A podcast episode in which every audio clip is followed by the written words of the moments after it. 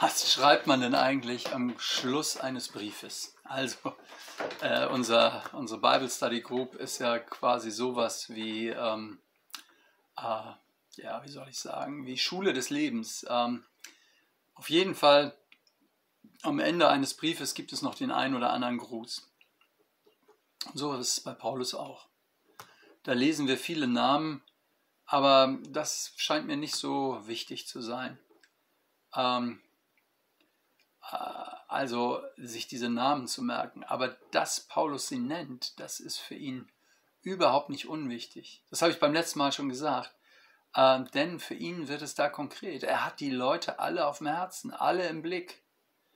Ähm, da kommt quasi Fleisch und Knochen an alles, äh, was er vorher theologisch entfaltet hat. Versteht ihr, es geht in diesem gewaltigen Römerbrief äh, wo er so grundsätzlich schreibt, äh, nicht um eine lebensferne Theorie, wo er sich mal irgendwie ein paar theologische Gedanken macht, sondern es geht um die Wirklichkeit der Rettung, die Gott durch Jesus schafft und die, er, und die betrifft immer Menschen von Fleisch und Blut. Also jeder von denen, die er hier nennt, ist ein Wunder. Und ein Wunder, das das Evangelium gehört hat sich geöffnet hat und umgekehrt ist, Jesus nachfolgt ähm, und deswegen eine Geschichte mit ihm hat. Und Geschichten von Leuten mit Gott zu erleben, das ist immer spannend. Und das verbindet Paulus mit Namen.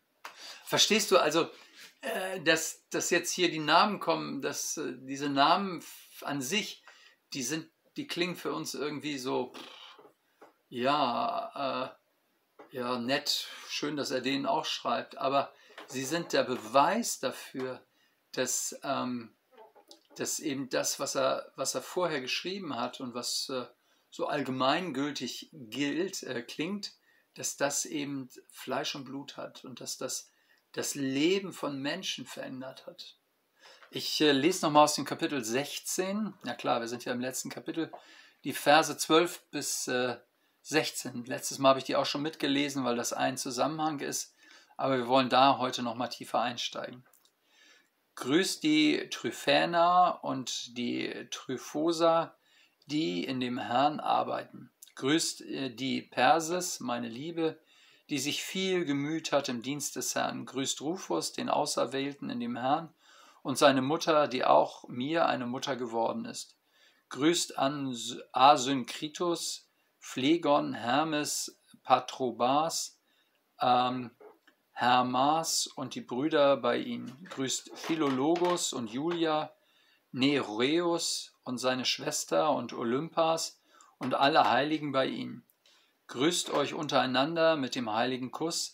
Es grüßt euch alle, es grüßen euch alle Gemeinden Christi. Also, wir fangen an mit Tryphäna und Tryphosa.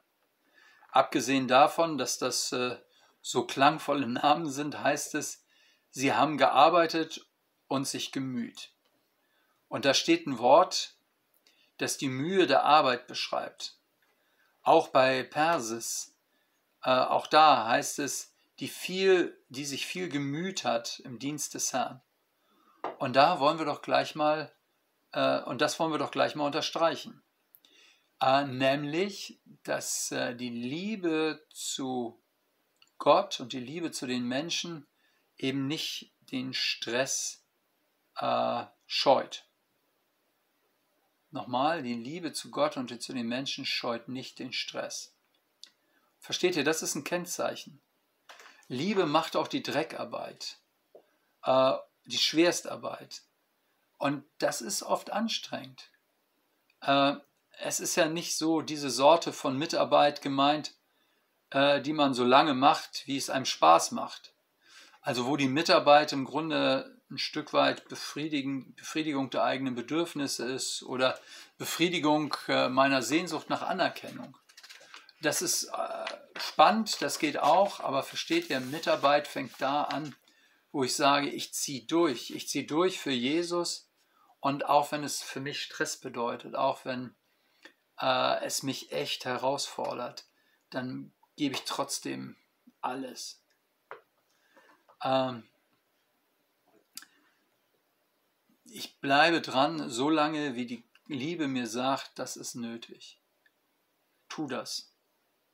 So eine Qualität von Mitarbeit wird gebraucht, wenn Menschen von Jesus gerufen werden, erneuert werden und mit ihren Begabungen in den Dienst gestellt werden. Darum geht es. Und das sollten wir nicht vergessen. Natürlich, wenn wir Jesus vertrauen und ihn kennenlernen und die Liebe Gottes in unserem Leben, die Liebe Gottes in unser Leben kommt, dann löst das eine Menge Probleme, die wir haben. Uns wird geholfen, aber versteht ihr, das ist nicht die Endstation. Jesus ruft uns und er ruft auch dich, weil er uns als äh, Mitarbeiter einsetzen und gebrauchen will, weil er uns segnen will für andere. Liebe ist das große Thema. Die große Leidenschaft Gottes ist, in dieser Welt zu kommen und uns so sehr zu lieben, Versteht ihr, das ist das Qualitätsmerkmal der Liebe, äh, dass Jesus für uns in den Tod geht. Deswegen reden wir vom Kreuz. Das ist das Qualitätsmerkmal der Liebe Jesu. Und das färbt ab auf dich und auf mich. Auf alle, die von dieser Liebe erfasst sind, beglückt sind, erneuert sind. Ich werde hineingezogen in den Sog dieser Liebe, die bereit ist, sich zu investieren.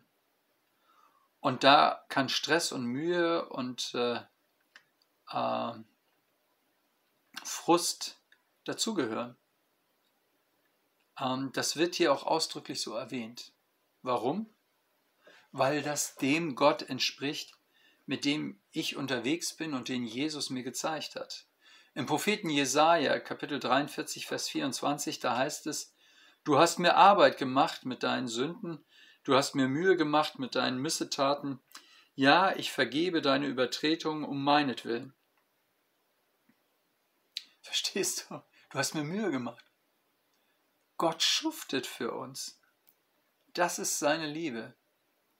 Deshalb ist es natürlich und gehört zum Lebensstil eines Christen dazu, dass ich mich wirklich reinhänge.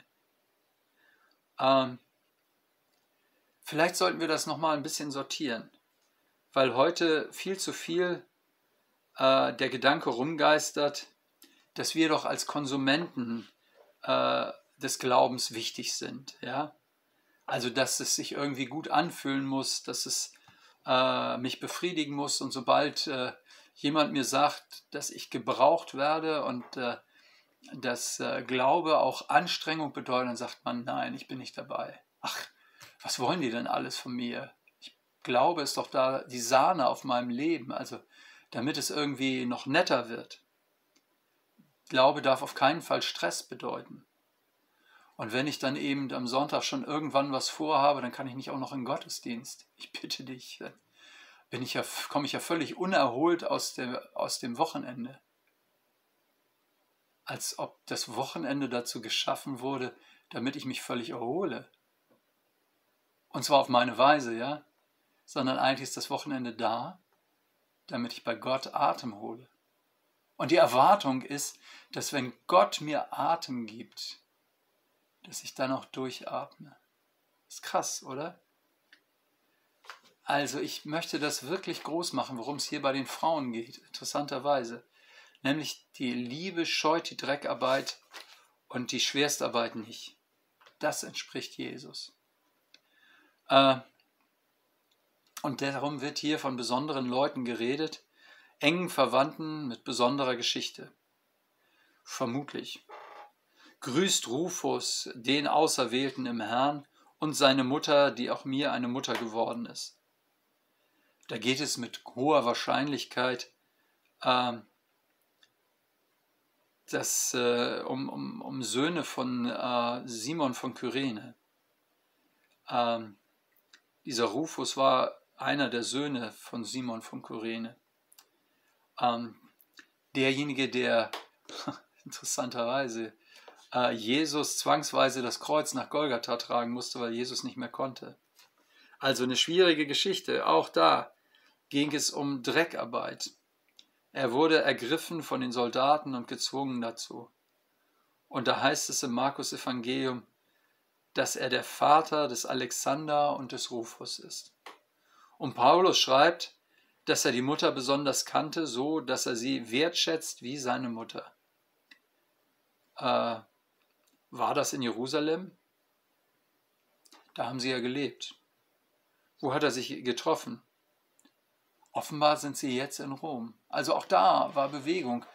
Vielleicht auch schon, weil ja die Juden nach, äh, zum Teil in, in Jerusalem auch ein schweres Leben hatten, weil die Römer sich da breit machten. Äh, also es geht um Kontakte, um enge Kontakte. Und bei diesen Personen, da denkt man daran. Der Vater war mit Jesus auf dem Weg zum Kreuz und dann erlebte er in besonders eindrücklicher Weise, dass Jesus am Kreuz stirbt. Und er begreift es ganz äh, augenscheinlich, dass Jesus am Kreuz stirbt. Er begreift, äh, Jesus stirbt für mich. Alles spricht dafür, dass er mit seiner ganzen Familie nach Jesus nachgefolgt ist. Und dann scheint, er, scheint es in Rom mehrere Gemeinden gegeben zu haben, nämlich da werden Namen aufgezählt, die jeweils einer Person zugeordnet werden. Also da heißt es immer bei ihnen. Ähm, wir haben Hinweise, dass das römische Vereinsrecht Zentralisierung verboten hat. Das heißt, es gab nicht nur eine große äh, zentrale jüdische Synagoge, sondern es gab verschiedene Synagogen in verschiedenen Stadtteilen Roms. Und so war es höchstwahrscheinlich auch bis den, bei den Christen. Ähm, die fingen ja meistens mit ihrem Kontakt in der jüdischen Synagoge an.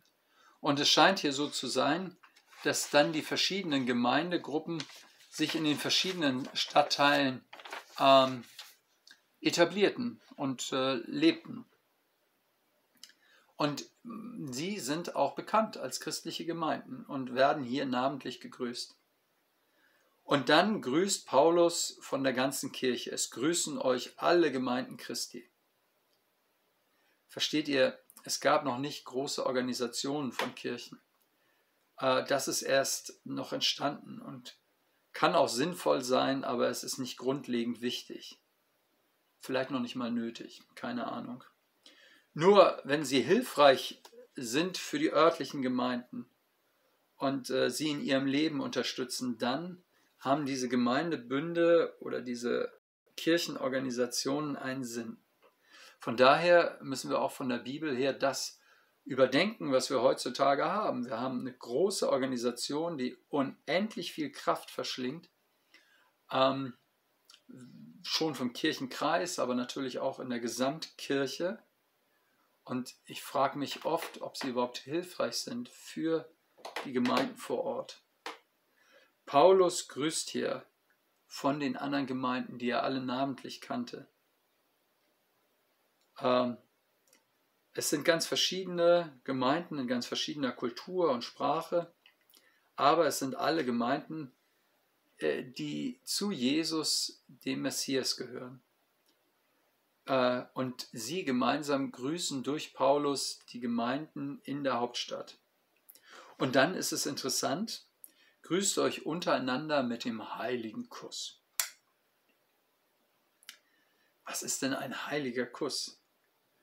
Nun, die Kulturen sind sehr unterschiedlich. In manchen Kulturen, da wird total viel geküsst.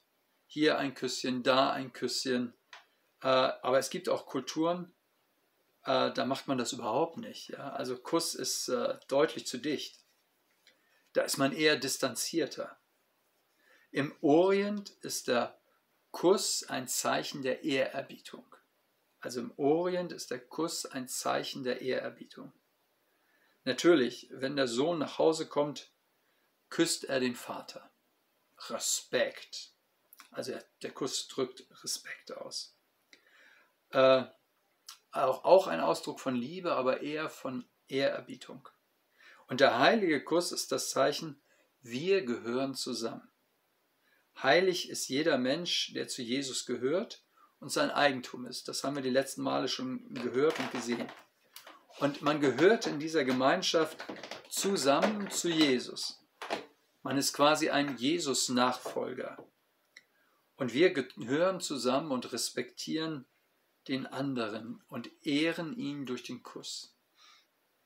Äh, die Liebesverbundenheit äh, ist keine Schmusegemeinschaft, sondern eher eine Gemeinschaft, wo man den anderen mit Respekt behandelt und begegnet. Ihr Lieben, verrückt nach Römer ist jetzt äh, auf der Zielgeraden. Ähm, wir sind heute in der 79. Folge, 81 Folgen wird es geben.